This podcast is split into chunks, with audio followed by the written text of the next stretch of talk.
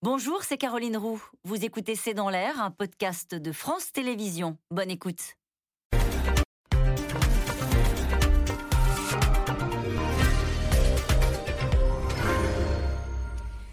Bonsoir à toutes et à tous. Nous attendons vos questions SMS, Internet et réseaux sociaux pour alimenter notre discussion. Son nom a fait le tour du monde. Peng Shuai, partout sur euh, les réseaux sociaux, les chaînes de télévision. La question était posée. Où est-elle? Où est passée la championne de tennis chinoise disparue après avoir accusé de viol un haut dignitaire du parti chinois? Ce week-end, Pékin a envoyé des images, une preuve de vie, des sourires mis en scène, des mots choisis, un entretien monté avec le directeur du comité international olympique. À la veille des JO, la Chine tente d'éteindre la polémique et aujourd'hui, Ferrarissime, le porte-parole euh, des affaires étrangères chinois, appelle à ne pas monter cette affaire en épingle. La réalité, c'est que Peng Shuai n'est pas la première à disparaître des écrans radars, des stars de cinéma, des grands patrons, des lanceurs d'alerte. La liste est longue et la méthode inquiétante avec un président chinois qui se rêve en nouveau Mao et ne cesse de renforcer son pouvoir et de durcir le régime. Peng Shuai, où sont les disparus de Pékin? C'est le titre de cette émission. Avec nous pour en parler ce soir, François Clémenceau.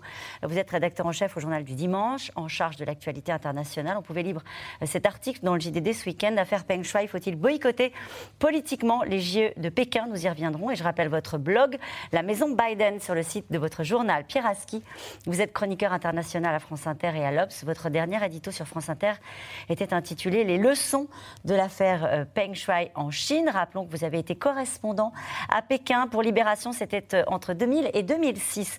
Avec nous ce soir, Marc Julienne. Vous êtes euh, chercheur, responsable des activités Chine-Centre-Asie de l'Institut français de relations internationales.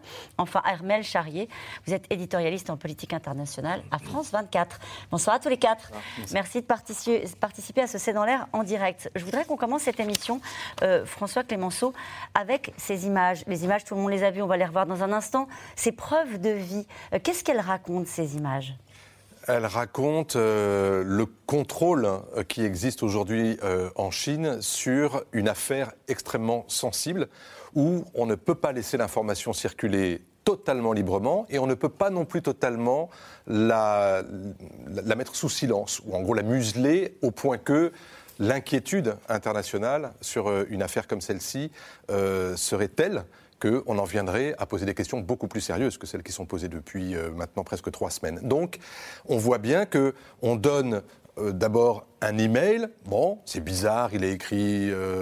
bon, il y a une drôle de façon de présenter des choses. On ne sait pas si c'est elle qui l'a écrit, on ne sait pas si c'est vraiment sur. Ensuite, on présente. Un email dans lequel elle dit quoi? Enfin, elle dirait. Tout va bien. Tout va bien. Je suis à la maison, tout va bien, je me repose, ne vous inquiétez pas. Bon, on trouve ça un peu gros. Ensuite, il y a effectivement des images qui commencent à circuler sur le compte euh, Twitter d'un rédacteur en chef d'un journal très proche du régime, Global Times. Et là aussi, on se dit, ces images sont trop belles pour être vraies. Et puis enfin, on arrive effectivement à une séquence qui est censée apporter non seulement des preuves de vie, c'est ce que réclamait le Comité international olympique et euh, les Nations unies, mais euh, où on voit qu'elle-même se prête finalement au jeu. Euh, de l'apparence physique, euh, de signer des autographes. Sourire. exactement. Donc, c'est sous contrôle. Mais ce qu'on ne voit pas, c'est ce qui se cache derrière, c'est-à-dire ah, qu'est-ce qu'elle a dû faire comme concession? Est-ce qu'elle est libre de ses mouvements? Est-ce que euh, elle va pouvoir donner des interviews. Tout ça, on ne le sait pas. Donc il y a un mélange de contrôle et d'opacité avec une tentative de sauver une affaire de relations publiques, appelons les choses par leur nom, pour sauver les Jeux olympiques sur lesquels maintenant pèse un soupçon euh, pour lequel elle n'a pas grand-chose à voir. C'est une joueuse de tennis de rang mondial, elle, euh, fréquente les plus grands circuits du monde, elle n'est pas directement liée aux Jeux olympiques, mais vu que ça arrive coïncidemment avant les Jeux. Le monde sportif s'émeut, et à juste titre, de la capacité de la Chine à ce que ces Jeux se déroulent dans un minimum de liberté. Liberté pour les spectateurs, ça on va voir que c'est pas si simple. Liberté pour les joueurs, les athlètes, les concurrents, et une forme de liberté aussi pour les autres pays du monde qui viennent à ces JO pour pouvoir s'exprimer aussi librement sur la Chine. Vous parlez des JO. Le problème, Piraski, c'est que c'est le président du Comité international olympique qui se prête. Alors, est-ce que c'est une mise en scène? À, vous de me dire ce que vous en avez lu, de ce que vous en avez vu euh, Elle parle euh, chinois avec un traducteur alors qu'on sait qu'elle parle parfaitement l'anglais. Euh, est-ce que le CO peut être complice de cette mise en scène? La réponse simple, c'est oui. je pense que le CIO a un intérêt immédiat qui est la bonne tenue des JO et de, des sponsors, et la, satisfaction des sponsors. Et, le CIO a un très mauvais bilan sur la Chine. Euh, il faut se souvenir quand même des JO de 2008. Euh, le, CIO avait annoncé il y aura un espace euh, de, pour la société civile pour, pour pouvoir s'exprimer, pour pouvoir même manifester. Moi, j'étais à Pékin pour les JO de 2008. Il n'y a pas eu une manifestation, il n'y a pas eu une expression libre pendant toute la, durée des JO. Donc le, CIO a une euh, une habitude de, complaisance vis-à-vis de la Chine qui tranche avec ce qui s'est passé euh, avec le monde du tennis, puisque euh, la, fédération, la, WTA, l'Alliance du tennis féminin, a, pris une position extrêmement ferme. et, d'ailleurs, ils ont dit qu'ils ne se satisfaisaient pas de la, discussion entre le, président du CIO et la, joueuse. et ils ont renoncé d'ores et déjà à l'organisation de tournois l'année prochaine en Chine. le, WTA organise neuf tournois par an, euh, dont un, Open à, Shenzhen. Euh, c'est beaucoup d'argent euh, en jeu et le monde du sport, la question financière est importante. Et, donc, ça, c'est vrai que c'était une nouveauté. Le fait qu'il y ait une fédération comme celle aussi puissante de la WTA, qui à un moment donné disent non, là cette fois-ci, on organise une riposte sur les réseaux sociaux et on mobilise l'opinion, les sportifs, de grands sportifs, on va voir dans un instant, qui ont posé la question à la Chine, où est Peng Shuai? Oui, parce que dans les, dans les affaires précédentes, par exemple, vous avez eu euh, dans la NBA, donc le basket américain, euh, vous avez eu des, des, gens qui ont des joueurs ou des coachs euh, qui ont pris position, par exemple, sur l'affaire des Ouïghours au Xinjiang et qui ont été désavoués par, par la, fédération parce que Pareil, il y a des enjeux énormes. Euh, la NBA a ces matchs qui sont euh, projetés par la télévision chinoise. Ils organisent des tournées tous les ans. Et, là, euh, c'est la première fois qu'au au niveau d'une fédération, on prend, on prend cette position de principe. Marc Julienne, la personne qui était accusée de viol par Peng Shuai, c'est pas n'importe qui. Non, non, c'est quelqu'un euh, du, plus haut niveau euh, du pouvoir euh, en Chine. On a beaucoup dit qu'il était vice-premier ministre, mais beaucoup plus important que ça. Il faisait partie des sept plus hauts dignitaires du Parti communiste, c'est-à-dire les sept membres du comité permanent du bureau politique du Parti communiste. Donc c'est là, aujourd'hui, il, est, il est à la retraite depuis 2017, mais il a, il a dirigé aux côtés de Xi Jinping la Chine pendant, pendant de nombreuses années.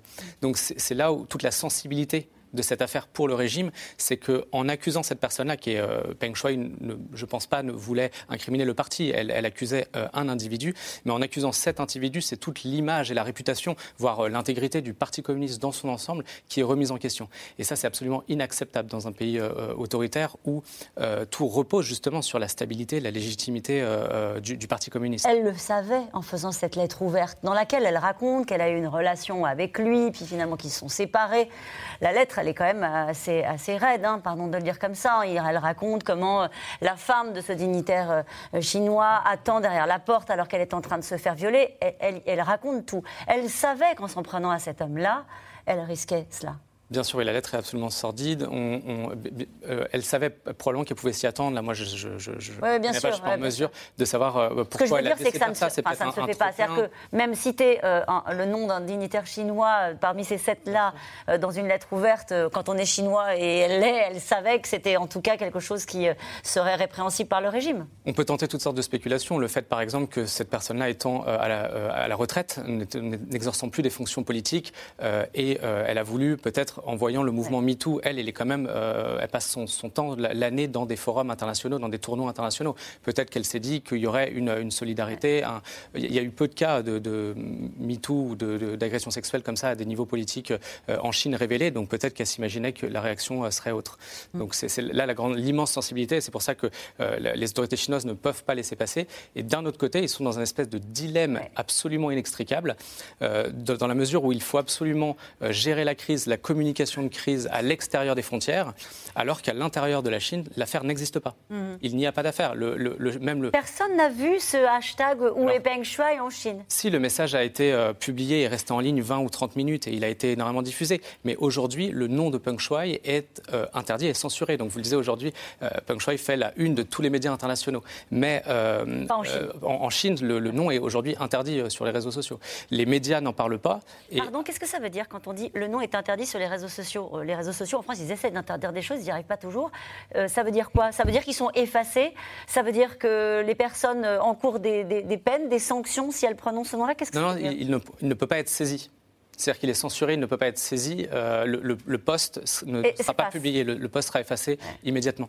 Donc c'est pour, ça qu'il y a, ce dilemme en fait à la fois d'une affaire qui n'existe pas formellement sur le territoire et pourtant une gestion de crise mais absolument globale, internationale euh, sur la scène extérieure. Et, c'est peut-être pour ça, ça fait écho à ce que vous dites quand euh, l'un des porte-parole des Affaires étrangères du ministère des Affaires étrangères, je ne sais pas comment ça s'appelle en Chine, dit je pense que certains doivent cesser de délibérément monter en épingle cette question à des fins hostiles et surtout d'en faire une question politique. C'est-à-dire que là, on voit bien qu'ils essaient de s'adresser à l'Occident en disant euh, n'en faites pas trop sur cette affaire. À qui ils s'adressent? Effectivement, je pense qu'ils s'adressent à nous parce que finalement, ce qui euh, peut-être leur a échappé dans l'affaire Penchua, comme vous le disiez, ça n'existe pas en Chine. Ça veut dire finalement que lorsque il y a eu jusqu'à présent euh, des disparus en Chine, l'Occident s'en est emparé, mais on s'en est emparé sur des personnages qui n'étaient pas aussi médiatiques. Euh, quand on a le fondateur d'Alibaba, quand on, a le, euh, le, patron d'Interpol, ça nous intéresse, nous spécialistes, mais en même temps, ça ne va pas être cette jeunesse qui va rebondir dessus. Mais vous diriez qu'ils ont plié, là, face à la pression occidentale, dans ce cas précis, en montrant les images, comment elles ont été mises en scène avec cette histoire de mail et puis de sortie publique, mm. euh, vous diriez qu'ils ont, ils ont plié, les Chinois? Ils plient parce qu'ils donnent effectivement à, à entendre et à montrer des choses que, sur lesquelles nous, effectivement, on peut parler. En même temps, il ne plie pas sur le fait qu'on ne sait pas ce qui est arrivé à cette jeune femme et que quelque part, il s'en fiche. Euh, il nous montre une jeune femme qui a, a eu euh, effectivement une affaire sordide telle qu'elle l'a racontée, euh, qui a dû être éminemment blessée au point de trouver le courage d'aller s'attaquer à un membre du Parti communiste. Et grosso modo, les images, c'est derrière. C'est-à-dire qu'on sait bien tous que. Elle est dans un. Oui, c'est ça. C'est une des premières images qu'on ait vues. Voilà, qu'à partir du moment donné où elle ne parle pas, qu'on ne la voit pas effectivement être active. On ne sait pas si euh, derrière, est-ce qu'elle a été battue, est-ce que derrière, euh, il y a eu euh, une remontée en puissance comme on a avec les Ouïghours quand ils sont arrêtés, ou dans ce cas-là, on explique quelle est la doctrine et comment est-ce qu'on doit s'y plier. Est-ce qu'elle est sortie de cela cassée et qu'elle fait juste le sourire pour la photo, hmm. ou est-ce que derrière, elle a une capacité à rebondir? Aujourd'hui, on l'ignore. Et donc, c'est un peu là-dessus qu'on a l'ambivalence chinoise, c'est-à-dire à la fois, on donne un message pour l'Occident, et puis en même temps, bah, on ne sait pas vraiment ce qu'il en est. Ce qui est sûr, c'est que dans les réseaux, les jeunes avaient adhéré, les jeunes filles aussi s'en étaient emparées. Et donc là-dessus, bah, momentanément, ça stoppe un peu cette, cette euh, activation. Vous voulez dire un mot, Oui, euh, on est à la fois dans, quelque chose de banal, c'est-à-dire quelqu'un qui défie euh, un tabou absolu et qui est puni, et de l'autre côté, un phénomène mondial qui est sans précédent parce que, et, et, qui force le parti à sortir du bois et à faire des choses qui ne sont pas habituelles. Ça, ces images, ce n'est pas ça n'est pas habituel. Euh, répondre à des pressions internationales en, faisant des petites concessions. Euh, la grande concession, ça serait qu'elle soit effectivement libre de ses mouvements, de sa parole. Elle ne l'est pas. Euh, clairement. Mais ce qui se passe n'est déjà pas euh, dans la, routine mhm. de la répression chinoise. En tout cas, tout commence le 2 novembre dernier. Dans une lettre ouverte, la championne de tennis Peng Shuai accuse un dignitaire du parti de l'avoir violée en 2014. Ses réseaux sociaux sont fermés.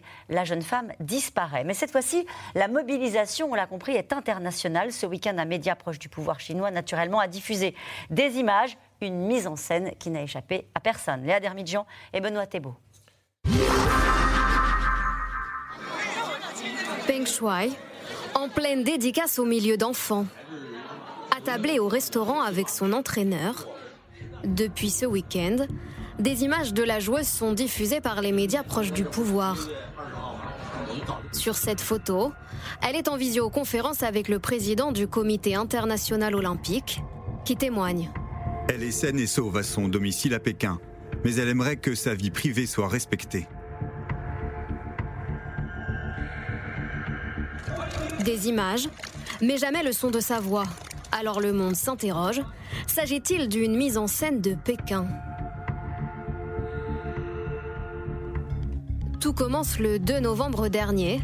La joueuse de tennis accuse Zhang Gaoli, à l'époque numéro 7 du régime chinois, de l'avoir violée en 2014. Très rapidement, ses comptes sur les réseaux sociaux sont fermés. Plus aucun signe de vie de la joueuse. Et un peu partout dans le monde, le hashtag Where is Peng Shuai devient viral. Les joueurs du monde entier s'en inquiète. C'est vraiment très préoccupant et j'espère qu'elle va bien. Vous savez, toute la famille du tennis est soudée.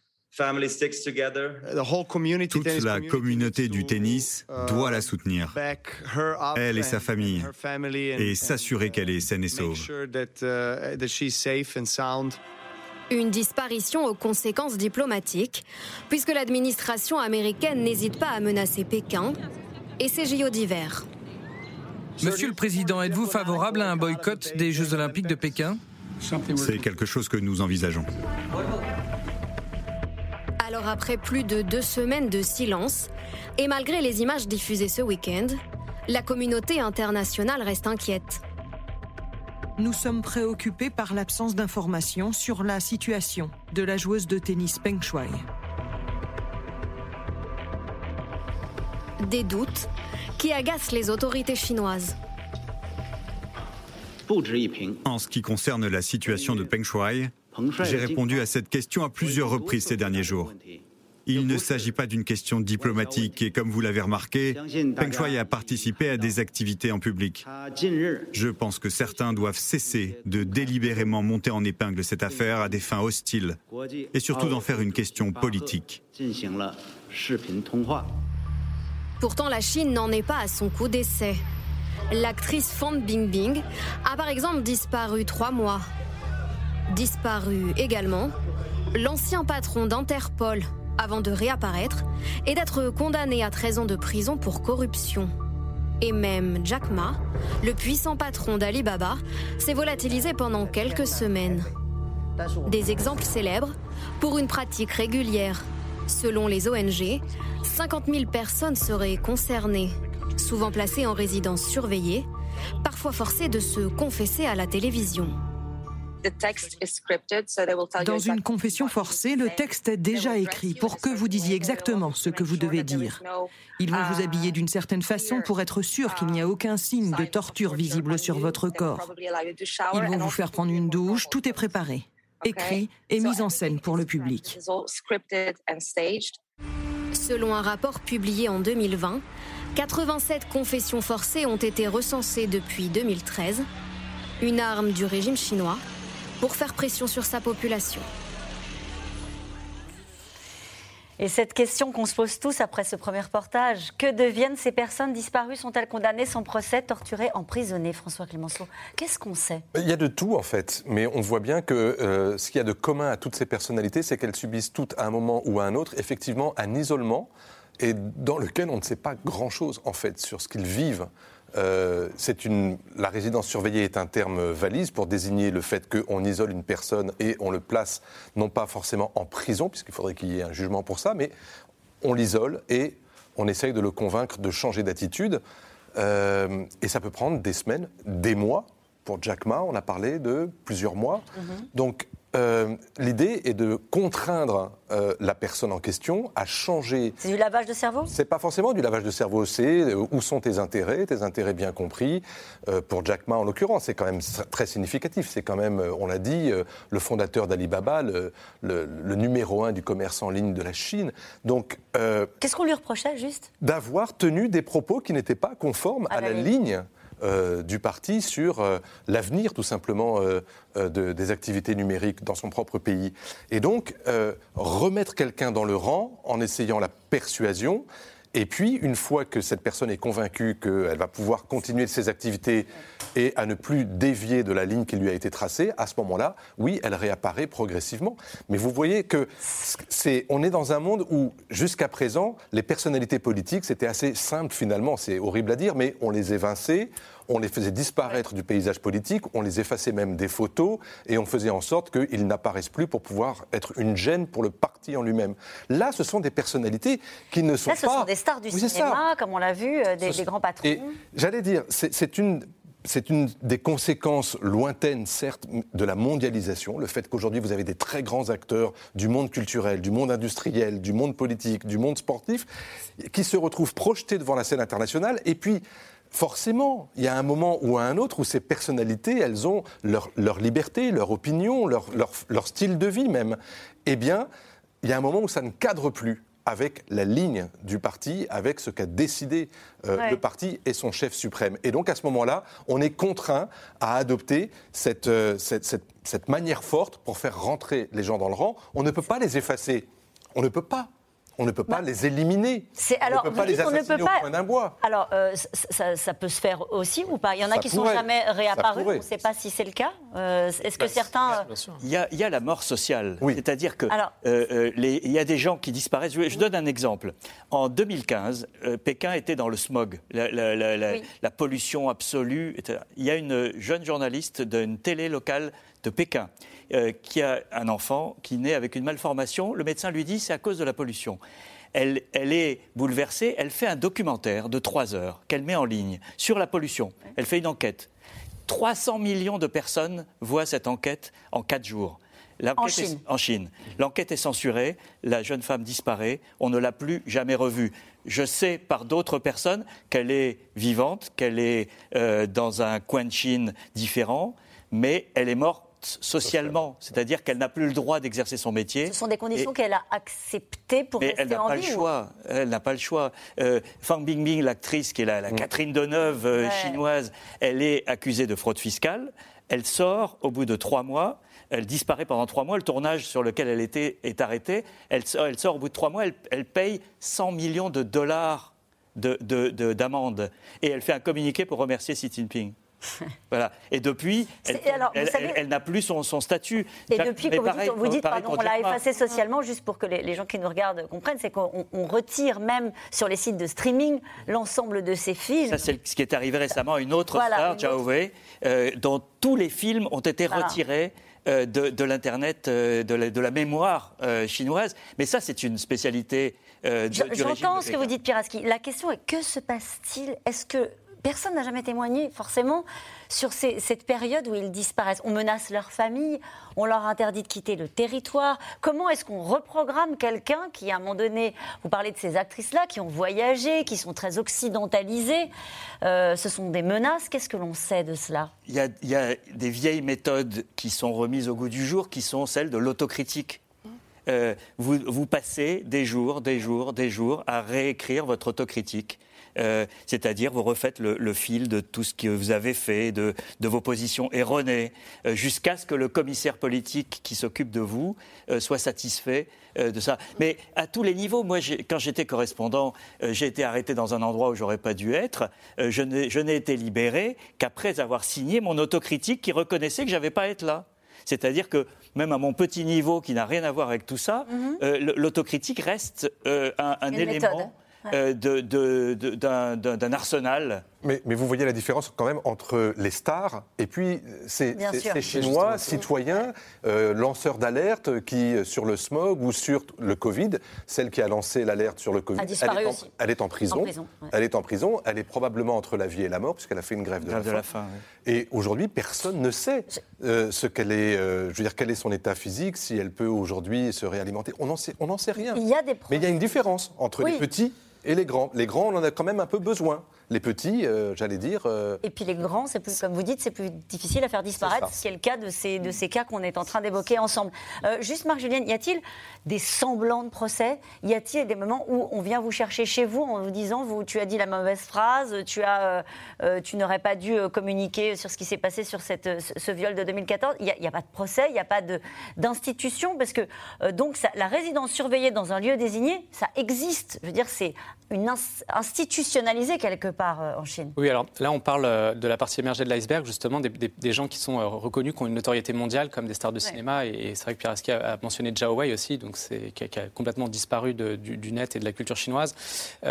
et, donc, c'est la partie émergée, puisqu'après, il y a aussi tous les dissidents, les blogueurs, les journalistes, les, les, activistes, ou plus largement, donc des, avocats des droits de l'homme, toutes ces choses-là. Et puis, en fait, si on va même jusqu'au bout du, spectre, il y a aussi un million de Ouïghours qui sont, plus d'un million de Ouïghours qui sont dans les camps. Et eux, pareil, ils ont disparu du jour au lendemain. Alors pour répondre, à votre question, en fait, il y a en Chine deux systèmes judiciaires parallèles. Il y a celui du parti et il y a celui de la justice. Celui de la justice, il ressemble un peu au nôtre dans le sens où il y a des, cours, des parquets à différents niveaux euh, nationaux. Euh, mais ces, personnes qui disparaissent, en général, ils entrent dans le système judiciaire du parti. Et celui-là, il n'y a pas de règle. Celui-là, c'est le parti qui, qui, Pas de règle, il n'y a pas de transparence. Alors, surtout pas, c'est toute l'opacité du Parti communiste euh, en Chine.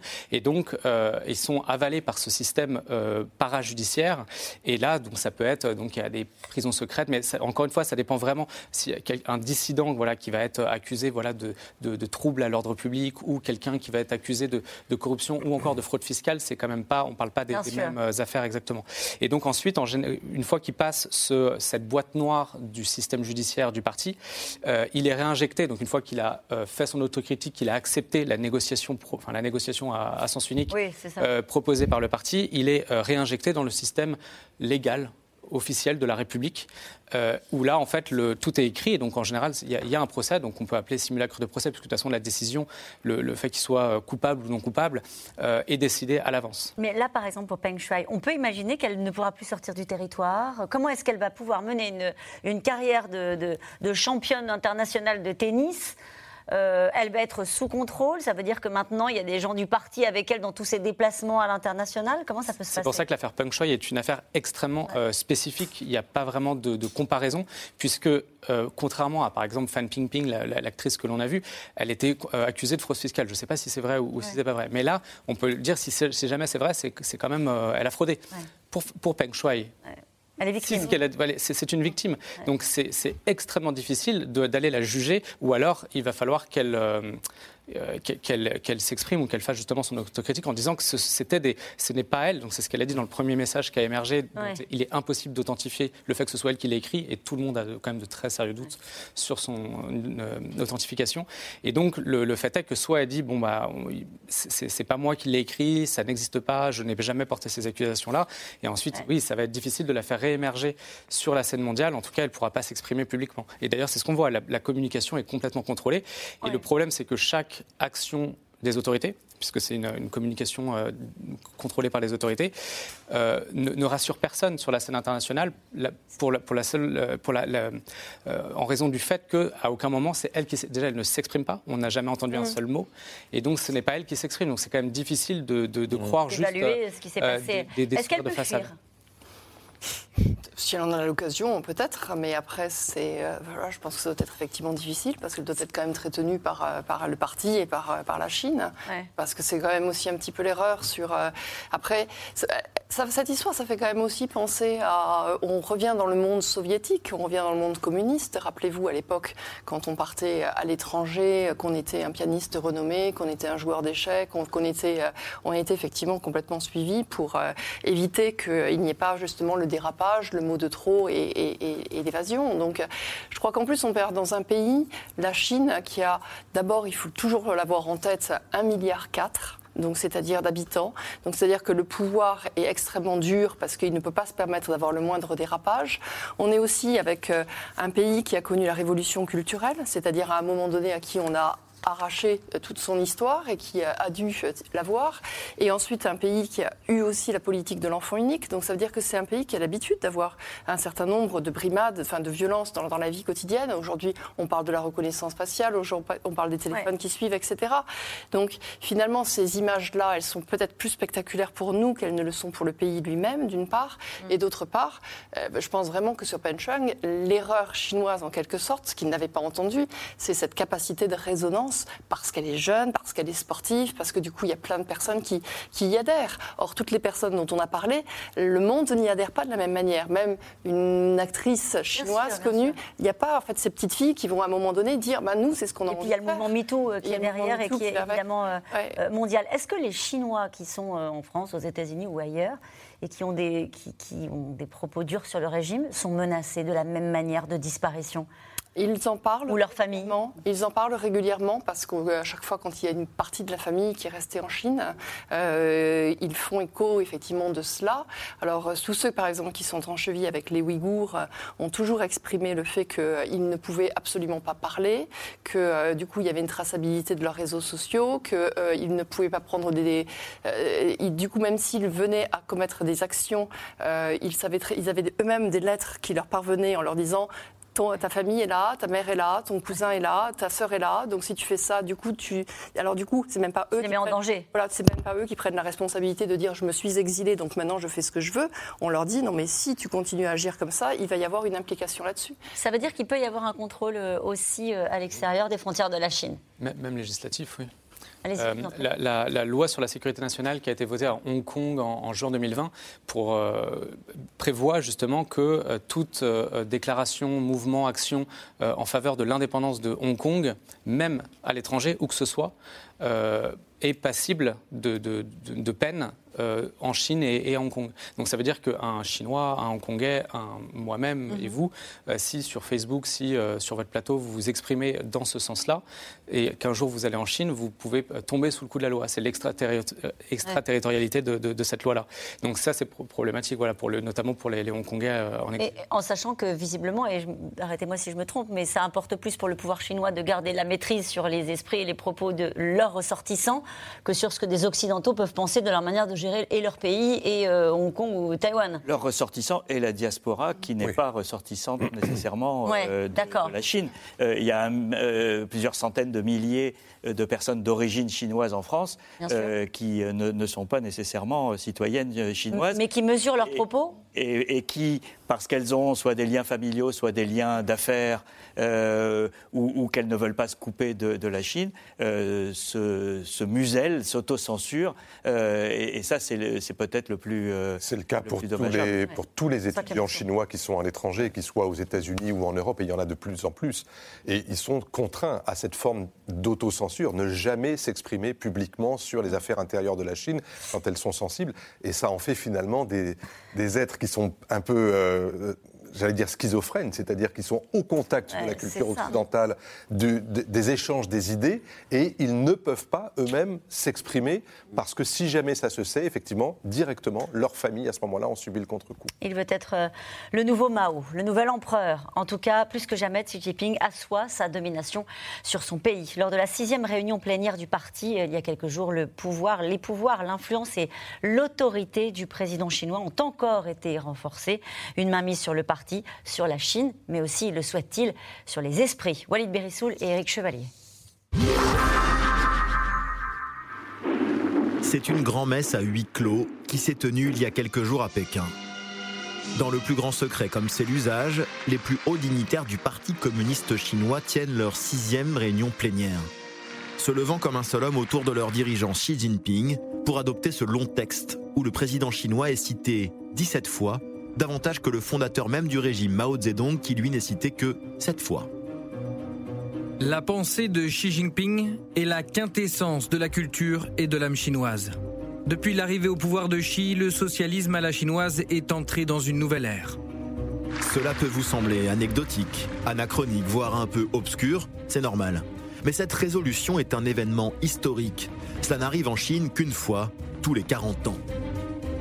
D'abord avec Mao Zedong un peu avant la fondation de la Chine populaire, puis avec Deng Xiaoping au début des années 80, marquant ainsi l'ouverture économique du pays au libéralisme et à la société de consommation. Troisième virage historique donc avec Xi Jinping. Son objectif est clair, la première place mondiale pour la Chine à l'horizon 2050. Nous avons réalisé l'objectif de notre premier centenaire, construire une société modérément prospère. Cela signifie que nous avons abouti à la résolution historique du problème de la pauvreté absolue en Chine. Nous marchons maintenant avec confiance vers l'objectif du deuxième centenaire, faire de la Chine un grand pays socialiste. Mais avant de maîtriser le récit de l'avenir, il faut écrire et réécrire celui du passé.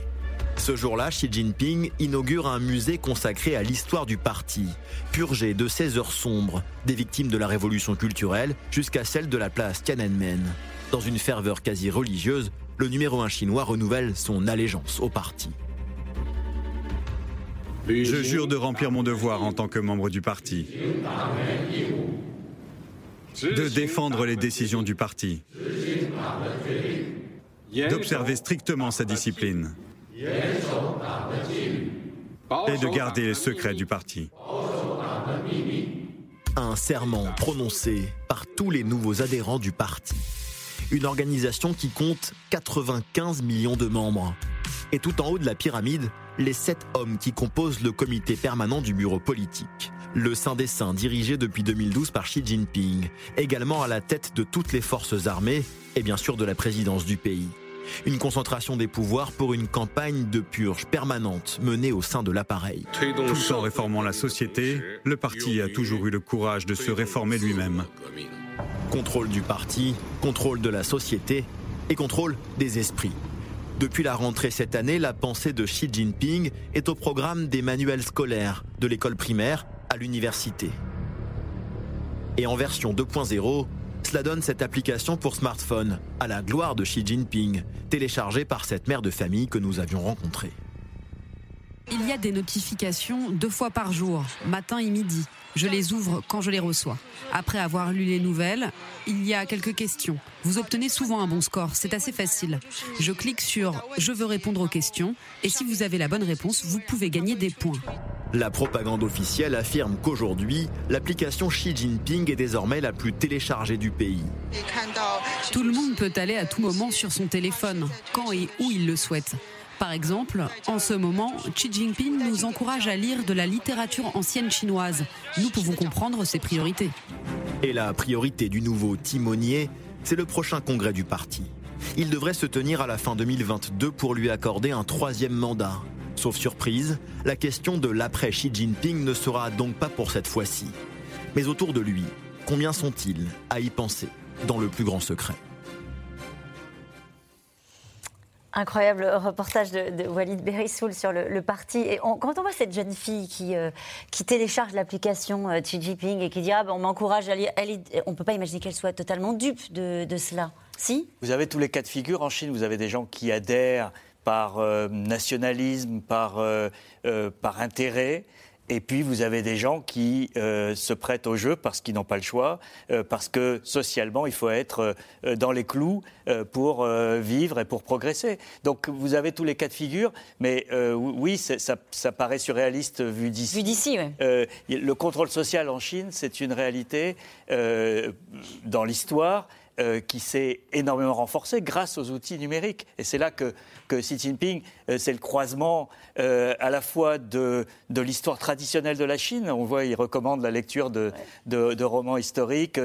C'est son premier déplacement quand il a été nommé secrétaire général du parti. C'était à Chufu, la ville natale de Confucius. Mmh. C'est-à-dire qu'il a, il, mélange Confucius, le marxisme, puisque toutes ses références restent marxistes, et euh, l'intelligence artificielle, le numérique. Euh, donc c'est un, cocktail assez euh, inédit, il faut bien le dire, sur, cette planète. Mais comment Ce sont les deux images, c'est intéressant dans ce reportage, vraiment les images de ce, de, ce parti avec tous ces hommes. Il n'y a que des hommes d'ailleurs. Il y a des femmes au Parti communiste? Alors il y a des femmes, mais dans le comité permanent du bureau politique, donc les sept hommes qui dirigent la Chine, il n'y a que des hommes. Alors ce parti, euh, donc avec ses traditions et ses règles extrêmement euh, strictes, et puis à la fois cette société ouverte sur le digital, les échanges, etc. Peut-il garder la main, euh, Xi Jinping, avec cette, cette, révolution qui n'échappe pas à la société civile chinoise? Ah bah, non seulement il garde la main, mais en plus les, les, les outils numériques l'aident en réalité, puisque euh, les Chinois n'ont pas accès à, Facebook, Twitter, YouTube, euh, Google, etc. Ils ont accès qu'à un Internet qui on pourrait euh, qualifier d'intranet, c'est la grande muraille de, Chine de l'Internet, où en fait c'est un, Internet chinois. Et géré et contrôlé. Et géré et contrôlé, donc c'est-à-dire que les Chinois n'ont pas accès aux plateformes occidentale. Donc, tout, l'Internet est euh, surveillé, tous les réseaux sont, surveillés et c'est aussi un moyen donc, de surveiller justement les, citoyens. Et ça, c'est vraiment, cette application est vraiment probablement l'archétype Avec des points, hein, de la surveillance. Alors celle-là, c'est pas, pas du crédit social qui est... C'est le principe. Euh, alors oui, le crédit social, c'est encore quelque chose qui est en test. C'est à la fois pour les entreprises, pour les individus. C'est plus complexe, mais celle-ci, on ne sait pas ce que fait cette, cette dame qui l'a téléchargée, mais elle est obligatoire, par exemple, pour les journalistes. Ça, vous intéressera. Pour être accrédité, euh, il faut avoir un certain score, mais donc c'est juste en, termes de culture générale sur la pensée de Xi Jinping. Les cadres du parti sont obligés de l'avoir sur leur téléphone et obligés même de, de, de, s'y connecter un certain nombre de fois et de, voilà, de, s'y intéresser. François Clémenceau. C'est euh, pas si unique que ça. C'est le totalitarisme 2.0. 2.0, 2022, mais qui applique des recettes et des méthodes qui datent malheureusement de l'apparition des, grands systèmes totalitaires, et notamment ceux qu'on a connus euh, au siècle dernier, où c'est le contrôle de toute la société, parce que la moindre marginalité, évidemment, peut être un problème, et un problème pour la stabilité de l'uniformité qui reste. C'est le contrôle de toutes les pensées, euh, et donc celle de Xi Jinping prime et elle est enseignée maintenant à l'école maternelle. Euh, et, il y a des petits livres sur la pensée de Xi Jinping, comme il y a eu le petit livre rouge sur les pensées de Mao. C'est la totalité de l'appareil du pouvoir, des instruments du pouvoir pour euh, faire en sorte que cette société chinoise, 1,4 milliard d'habitants, euh, soit exactement dans les clous de ce qui est prévu pour elle, parce qu'elle ne prévoit pas pour elle-même, c'est prévu pour elle, c'est la conquête vers ce que Xi Jinping appelle la renaissance chinoise. Il y a des objectifs, c'est le temps long, c'est 2049, et par moment... à quoi la, renaissance chinoise? C'est la prospérité La prospérité et en même Et la puissance. Et la puissance. Et c'est là où finalement, nous, on se dit, c'est vrai que ça nous paraît euh, surréaliste, on l'a dit, mais j'allais dire c'est pas qu'on s'en moquerait si ça n'était qu'en Chine. C'est juste que la crainte aujourd'hui chez nous, et on le voit bien à travers cette affaire, c'est que ça puisse déborder de là. C'est-à-dire que ça puisse, cette volonté totalitaire d'imposer des normes, soit pas uniquement euh, réservée à la seule Chine, mais finisse par le biais de la mondialisation, par le biais de la conquête de puissance, par s'imposer aux autres. Et c'est là où finalement, on en parlera tout à l'heure, les Américains, les Européens, les démocrates en général s'inquiètent de cette dérive qui consiste effectivement à ne laisser aucune place à la dissidence, aucune place aux idées antagonistes et aucune place finalement à tout ce qui pourrait fragiliser cette incroyable conquête inexorable vers la grande puissance. De quoi a-t-il peur Xi Jinping? Est-ce qu'il a peur de, de, la société civile chinoise? Cette question, la société civile chinoise est-elle un vecteur de stabilité pour le gouvernement ou un volcan éteint qui ne demande qu'à entrer en éruption? Est-ce qu'il a peur des mouvements sociaux? On a ici même sur ce plateau à plusieurs reprises, quand on a parlé euh, de cette grande société immobilière hein, qui avait euh, fait défaut, euh, on, a dit qu'il y avait une colère qui s'exprimait parfois même publiquement. Est-ce qu'il a peur de la société civile chinoise, Xi Jinping? Il la tient. Donc forcément, s'il la tient, c'est-à-dire qu'il est capable de l'étouffer et il joue effectivement là-dessus. Après, comme toute société qui est dans un été noir, on imagine bien que forcément, il y a des gens qui veulent contester. Et euh, quand on dit, par exemple, est-ce que les applications sont obligatoires et qu'on n'a pas le choix d'avoir la tête de Xi Jinping? Oui, sûrement, mais le problème, il est là. Il est que comme la Chine est fermée, comme c'est pas évident euh, d'aller écouter, d'aller savoir ce qu'il en est, etc., on ne peut pas vraiment relater. Et donc, il y a indiscutablement des gens qui s'y opposent parce qu'il y a forcément des personnes qui, à un moment donné, euh, sont, ils ont vu euh, ce pays qui s'emballait économiquement. Donc ils ont cru à un moment donné qu'il y avait aussi des capacités d'action différentes de la Chine. Et euh, évidemment, il y a une vision occidentale par rapport à ça. Mais à l'intérieur aussi, il y a des personnes qui se sont dit à un moment donné, ça va un peu bouger. Mais pour l'instant, à ma connaissance, là, l'appareil tient beaucoup. Il serait dit l'appareil? Il serait dit. Et puis surtout, il a joué, vous avez, François utilisé le terme là, mais il joue sur le temps long, qui est vraiment le temps du totalitarisme et de la dictature. On pourrait d'ailleurs faire aussi un parallèle avec Poutine, sans aller forcément mhm. sur les mêmes terminologies, mais ce sont des hommes qui, à un moment donné, prennent l'avenir de leur pays en se disant que s'ils doivent le changer sur 2-3 ans, ils n'y arriveront pas. Donc il faut qu'ils aient au moins une décennie, voire deux décennies, voire trois décennies devant eux. Et ça leur permet effectivement d'embrayer des choses et de changer les états d'esprit au fur et à mesure. Je pense que c'est vraiment ce, cette notion de changement d'esprit qui se met en place. Et regardez-nous comment est-ce qu'on est avec, par exemple, les réseaux sociaux, comment est-ce qu'on est avec les téléphones portable Comment est-ce qu'on est avec le pass sanitaire aujourd'hui Des choses qui nous semblaient inacceptables il y a peu de temps. Et la société chinoise, elle est forcément dans le, dans, le même entonnoir, en fait. Ce qui est compliqué à comprendre pour nous, c'est qu'ils voyagent, euh, ces Chinois. Euh, ils voient comment ça se passe euh, ailleurs. On les voit. Hein. il suffit d'aller sur les endroits touristiques. Bon, alors là, bon, avec le Covid, c'était plus compliqué. Mais quand ils rentrent chez eux, ils, ils ne reviennent pas avec un esprit critique de alors, soyons clairs. Oui un Chinois qui vient en France, il ne repart pas avec l'idée qu'on est un modèle. Excusez-moi. Là, il s'agit aussi de balayer un peu devant notre porte. Allez-y, allez-y, balayons. Non, mais c'est quoi le problème aujourd'hui de, des démocraties occidentales? C'est qu'elles ont, euh, euh, elles ne sont plus efficaces. Et la marque de fabrique du communisme chinois, ça n'est pas l'égalitarisme ou la propriété collective des biens de production, c'est l'efficacité. C'est on a construit plus de TGV que le reste du monde en moins de temps. C'est euh, euh, de A jusqu'à Z l'efficacité. C'est ça le, le, défi qui nous est lancé à nous, démocratie occidentale. C'est prouver que notre démocratie, certes, on peut s'engueuler, on peut avoir le, euh, la contestation du pass sanitaire, mais est-ce qu'on est efficace à l'arrivée? Et les Chinois qui viennent ici, ils ont cette vision-là, c'est-à-dire chez eux, euh, ils ont, euh, on parle de la classe moyenne, hein, on ne parle pas de, des gens les, plus pauvres. Ça veut dire qu'ils n'envient pas notre liberté d'expression euh, Certains. et, pour revenir à la question sur la société civile, il y a eu une période, moi, la période où j'ai vécu en Chine au début des années 2000, il y a eu une période où la société civile s'est construite. il y avait une zone grise dans laquelle un certain nombre de choses étaient permise. Euh, Xi Jinping l'a cassé. Et dans le texte dans lequel, euh, auquel il a été fait référence dans le sujet tout à l'heure, qui a été adopté par ce plénum, il y a une phrase Le parti doit avoir une main de fer sur le pays. Mm. sur la société. Et, tout ce que nous disons, c'est euh, de l'occidentalisation. L'ennemi aujourd'hui, c'est la vision occidentale de la société, donc euh, la liberté de la presse, euh, les associations, le, les réseaux sociaux libres, etc. Tout ça, c'est considéré comme le mal occidental et c'est banni. Et puis en plus, je pense qu'il y a une déliquescence quelque part aussi de l'Occident. Si on va pousser jusqu'au bout, parce que là, vous faisiez remarquer euh, qu'il n'y avait quasiment pas d'hommes dans l'appareil d'État. Euh, on est sur une affaire de viol, euh, puisqu'on parle d'abord de ça quand on parle de, la jeune femme. et donc voilà. Et du coup, derrière, vous imaginez bien que quand ils regardent l'Occident qui pose les questions d'homosexualité, d'où le fait qu'ils interdisent voilà, l'homosexualité, ou que derrière, alors en plus, quand on leur parle les genders, donc pour eux, c'est juste impensable. Donc donc c'est même pas impensable dans le fait qu'il faut aller un jour vers ça. C'est impensable dans le genre, regardez, nous sommes un contre-pouvoir à ça. Et si vous ne voulez pas aller dans cette gabegie, euh, restez avec nous. Mmh. Oui, alors, mais les peut... sont plutôt une, force ou une faiblesse pour les démocraties. Voilà, c'est ça. C'est plutôt une force. Une petite nuance que je voudrais apporter sur, euh, sur Xi Jinping, euh, c'est que c'est à la fois, on est à peu près tous d'accord pour dire que c'est l'un ou l'homme le plus puissant de la République, de l'histoire de la République populaire de Chine, mais c'est aussi celui qui est le plus menacé et qui fait face aux plus grands défis.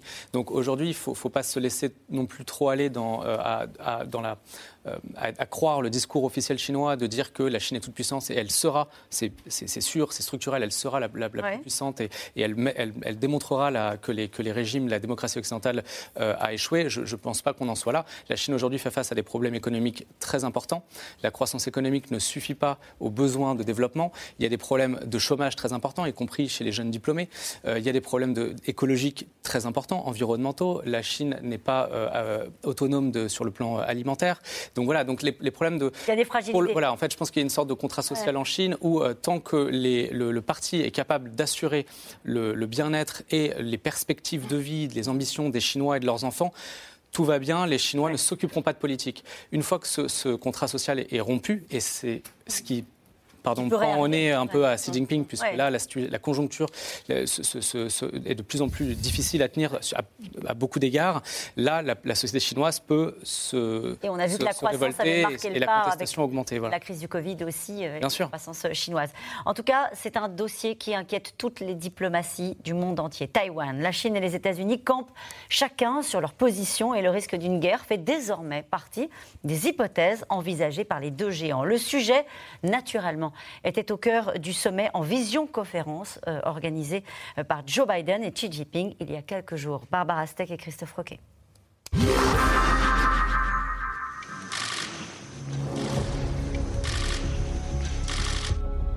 Bonjour Monsieur le Président. On se rencontre aujourd'hui pour la première fois par visioconférence. Je suis ravi de vous voir mon vieil ami. Je suis heureux que nous ayons trouvé le temps de nous rencontrer et j'attends avec impatience une discussion franche et directe comme toutes les discussions que nous avons eues jusqu'à présent. Voilà pour les amabilités. Les trois heures de conversation qui ont suivi, notamment sur Taïwan, semblent avoir été moins chaleureuses entre les deux chefs d'État, réunis la semaine dernière pour un sommet virtuel. Ne jouez pas avec le feu, aurait dit Xi Jinping à Joe Biden. La Chine accuse les États-Unis d'encourager les velléités d'indépendance des Taïwanais. Faux, répond le président américain à l'issue de la rencontre. Pouvez-vous préciser votre politique vis-à-vis de Taïwan Parce que vous avez dit aujourd'hui indépendance et dans le passé? Non, non, non, j'ai dit que c'est à eux de décider. Eux, Taïwan, pas nous. Nous n'encourageons pas l'indépendance. Mais ce matin, les tensions sont une nouvelle fois montées d'un cran. Un navire de guerre américain a traversé le détroit de Taïwan. Un simple transit de routine à travers les eaux internationales selon Washington. Une nouvelle provocation pour la Chine qui n'a pas tardé à réagir. La détermination de la Chine à défendre la souveraineté nationale et l'intégrité territoriale est inébranlable. Les États-Unis devraient immédiatement corriger leurs erreurs, cesser de provoquer des querelles avec la Chine et ne pas franchir la frontière. Les États-Unis devraient jouer un rôle constructif dans la paix et la stabilité régionale. Plus une semaine ne passe sans une nouvelle mise en garde de Pékin. Toute présence des États-Unis à Taïwan est perçue comme une agression. Alors même que la présidente taïwanaise a récemment reconnu qu'un certain nombre de soldats américains étaient déployés sur l'île, une première depuis 1979. Um, uh, Nous coopérons largement avec les États-Unis. L'objectif uh, est d'accroître notre capacité de défense. Combien de membres des services américains sont déployés à Taïwan aujourd'hui? Um, Pas autant que les gens le pensent. Nouvelle colère de Pékin. Nous nous opposons fermement à toute forme d'échanges officiels et de contacts militaires entre les États-Unis et Taïwan.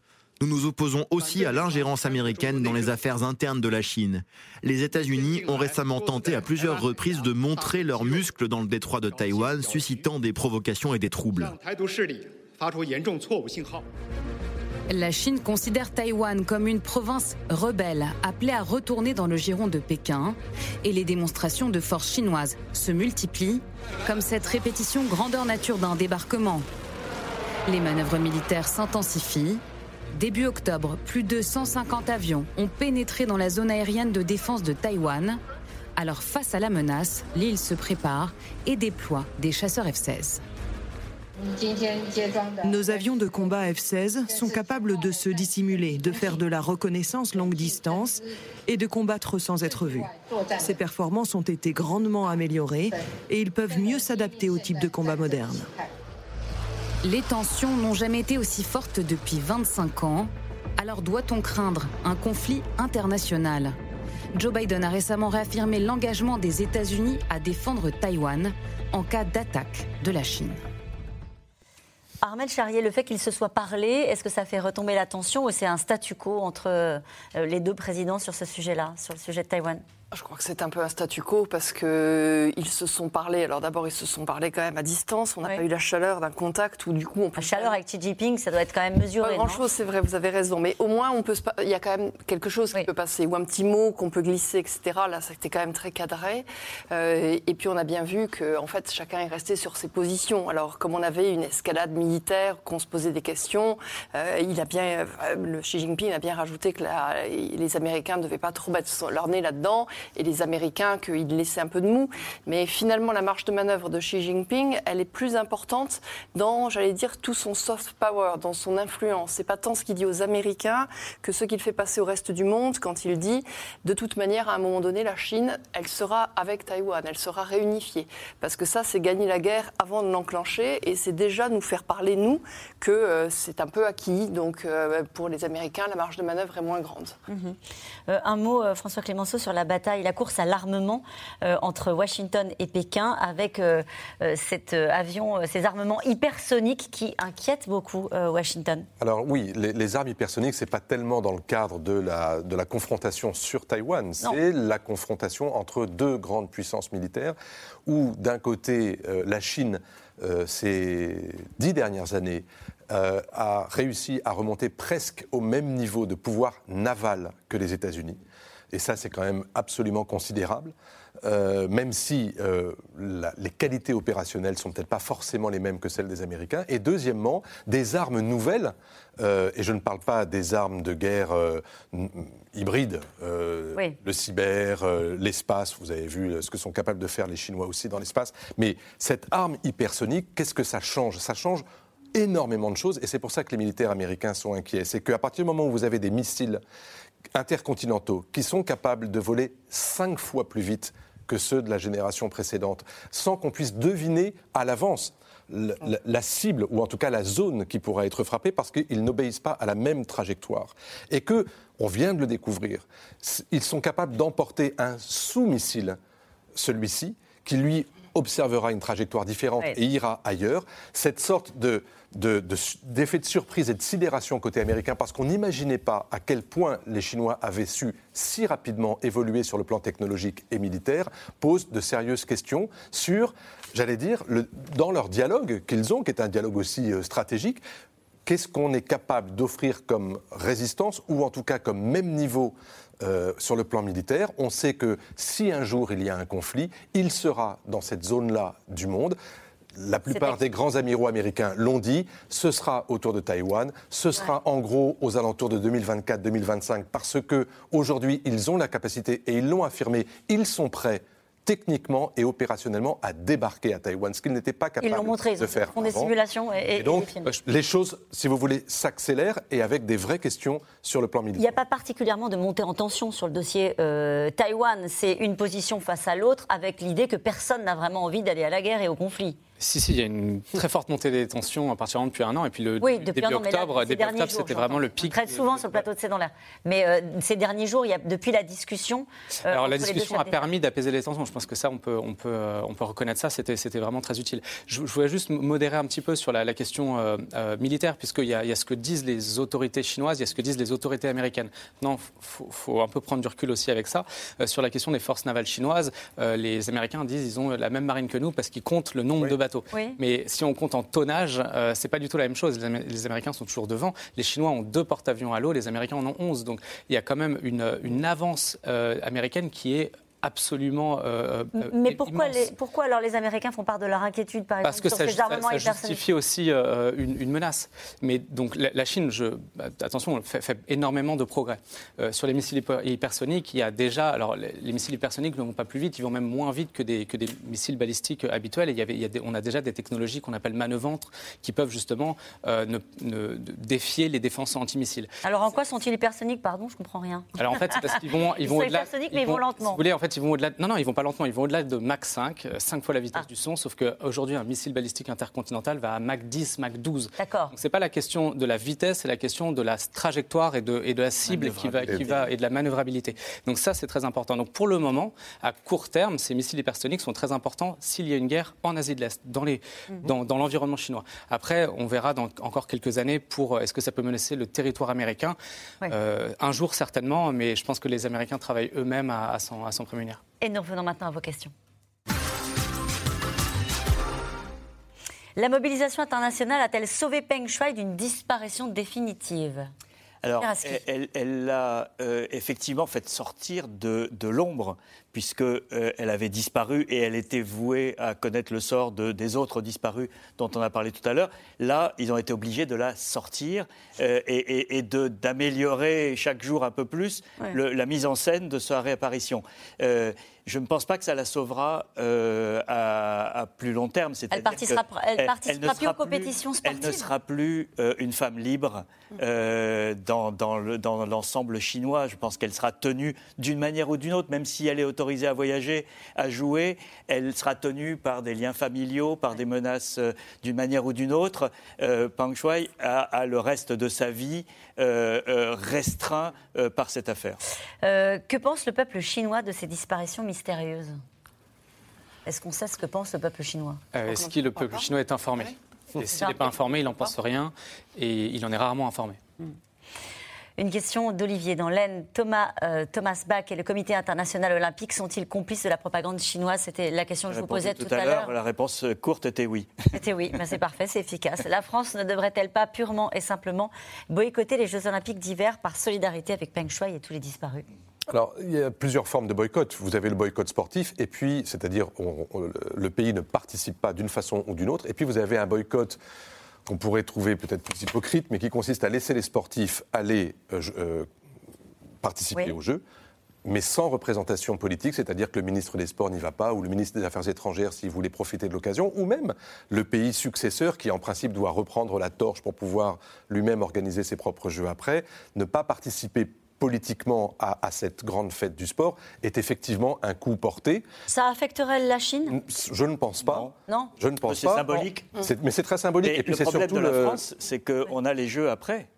On, Oui. a, on a les Jeux de 2024 et donc on, on est dans une position un peu compliquée pour euh, euh, Oui. euh, sanctionner la Chine quand, on est l'hôte des jeux suivants. Si on était sanctionné par les Chinois et boycotté par les Chinois, c'est ça que vous voulez dire? En représailles? Bah, Oui, c'est ce qui s'était passé avec l'Union soviétique autrefois, entre les soviétiques et les Américains. On boycottait chacun les jeux. Et, les, Chinois sont aujourd'hui voilà, une grande puissance sportive aussi. et, c'est tout, le, tout, voilà, tout toute la, symbolique des Jeux Olympiques qui est remise en question. C'est un sujet complexe. Oui, on peut toujours s'en sortir et c'est ce qui est euh, imaginé aujourd'hui, c'est de se dire, dans la mesure où Paris a les Jeux d'été et là on parle des Jeux d'hiver, on n'est pas vraiment les successeurs. Mais c'est vrai, en termes de chronologie, ça nous rapproche. Mais c'est très compliqué à gérer parce que ça veut dire que si vous n'avez aucune représentation politique, même minime, sur ce genre de grands événements euh, hyper spectaculaires, oui, vous introduisez un doute symbolique et ça n'a pas d'impact probablement pour la tenue des Jeux, ni même pour euh, l'écho que les Jeux auront, mais c'est une façon comme une autre de, dire on ne se laisse pas faire et on n'est pas du Et regardez cette question de Pierre dans le Lot. Pourquoi et comment des pays notoirement totalitaires obtiennent-ils, le droit d'organiser de tels événements sportifs internationaux? Euh, Réponse de la question précédente, c'est-à-dire que le Comité international olympique joue un rôle qui consiste à dire que tous les pays ont droit aux Jeux, surtout ceux qui sont capables de les organiser. Or, c'est vrai que la Chine, jusque dans les années 2000, n'était pas considérée comme un pays suffisamment viable pour ça mais on a organisé des jeux dans les années 70-80 dans des pays totalitaires ou des, très fortement autoritaires, et ça n'a pas posé Une question de David en Belgique. La carrière internationale de Peng Shuai est-elle terminée Pourra-t-elle encore sortir de Chine? À votre avis, euh, Marc Julien C'est difficile à dire, honnêtement. Euh, pour, pour le moment, il n'y a pas de précédent avec des sportifs? Non, pas à ma connaissance. Après, encore une fois, en fait, ça dépend ce qu'elle euh, négocier le compromis qu'elle trouve avec le parti. Si le compromis, c'est de dire euh, plus, je, retire les accusations, euh, on, explique que c'est une erreur, c'est un, euh, hacking de mon compte Weibo ou des choses comme ça, et, elle continue le sport parce qu'elle sert quand même l'image de la Chine. C'est justement. C'est une très bonne joueuse. C'est une très bonne joueuse qui, qui, fait rayonner justement le, sport et le tennis chinois dans le monde. D'ailleurs, c'est ce qu'elle a dit de manière assez ironique. La seule chose qu'elle a trouvé à dire dans, dans, le message qui a, qui a, émergé d'elle, à la fin, c'est de toute façon, moi, mon seul objectif, c'est le tennis chinois, c'est de faire de promouvoir le tennis chinois. Donc elle a quand même un rôle important pour ça. Mais après, est-ce qu'elle est sera crédible maintenant mmh. dans les tournois internationaux? Est-ce qu'elle pourra s'exprimer devant les médias étrangers? Elle pourra être crédible sur le terrain? Elle était par le passé euh, ben, Ça, sans doute, oui. Mais, Une question de Joseph dans le Haut-Rhin. Est-ce que le gouvernement de Xi Jinping redoute un MeToo chinois? Difficilement, parce qu'ils avaient effectivement, on avait un peu effleuré ça quand il y avait eu le MeToo américain, mais on s'est rendu compte que finalement, les réseaux étant très touchés, enfin, toute l'histoire étant quand même très tenue, ça n'a pas éclaté. Donc, euh, justement, cette question euh, elle a, de Penshui, elle passait au travers un peu des, mailles. Une question d'Alain Haute-Garonne. Le régime chinois est-il sensible aux rodomontades occidentales hmm. Ça les agace? Parfois, on l'a vu dans, le reportage. Oui, mais ça sert aussi la propagande nationaliste en disant l'Occident veut empêcher la Chine d'émerger, de, devenir grande et puissante comme elle l'était euh, autrefois. On a déjà subi, ça rentre dans le narratif euh, chinois, euh, le, siècle d'humiliation qui est, qui est le, le, cœur de, de, toute la, de tout le récit national chinois, c'est-à-dire depuis la rencontre avec l'Europe. La, la, Chine est, tombée, a été humiliée, a été bafouée et aujourd'hui, grâce à Xi Jinping et au Parti communiste, elle est en train de retrouver sa gloire. Euh, donc le fait que l'Occident l'attaque peut être euh, retourné euh, au profit de cette argumentation. Je dirais quand même que ça exerce une pression, et on l'a vu aussi sur les Ouïghours, où en fait ça force, je, suis d'accord avec ce qui vient d'être dit, mais ça force le, gouvernement, les autorités chinoises à changer de stratégie. Et là, là ça a été euh, maladresse sur, sur les Ouïghours, ils ont changé de stratégie Alors oui, sur, au début, ils disaient qu'il n'y avait aucune, c'était même une idée qui n'était pas possible en Chine d'avoir des, camps, et puis finalement ils ont expliqué que c'était des centres de, de transformation par l'éducation. Euh, pareil sur la, question du contrôle des naissances, ils ont dit non, c'est pas possible, il n'y a pas de changement. Et puis finalement, ils ont dit oui, oui, il y a eu un changement euh, sur le taux de natalité, mais c'est pas ce que vous croyez, c'est parce que justement on a réussi à moderniser. Donc quand même, ça contraint, ça force les autorités à changer, à adapter leur discours, et, et, ça, c'est une contrainte pour eux. Jusqu'où Xi Jinping, le président chinois, est-il prêt à aller? Ben, En tout cas, à rester au pouvoir le plus longtemps possible. Il peut être président à vie. Oui, il a changé la règle euh, qui était de deux mandats et il va inaugurer l'année prochaine son troisième mandat. Merci à vous tous. C'est la fin de cette émission qui sera rediffusée ce soir à 23h50. Je vous rappelle que vous pouvez retrouver quand vous le souhaitez. Euh, c'est dans l'air, en podcast et en replay. Euh, c'est gratuit, c'est sur toutes les plateformes maintenant. C'est l'heure de C'est à vous. Bonsoir Anne-Elisabeth Lemoine. Bonsoir Caroline. Ce soir, pénurie au pas au pied du sapin, c'est l'une des préoccupations du moment. Tim Cook nous annonçait il y a une quinzaine de jours que certains de ces produits pourraient manquer pour les fêtes de fin d'année. Ben, on pose ce soir la question au PDG du groupe Fnac Darty, Enrique Martinez, est notre invité. Et nous, on se retrouve demain, 17h50, pour un nouveau C'est dans l'air. Belle soirée sur France 5.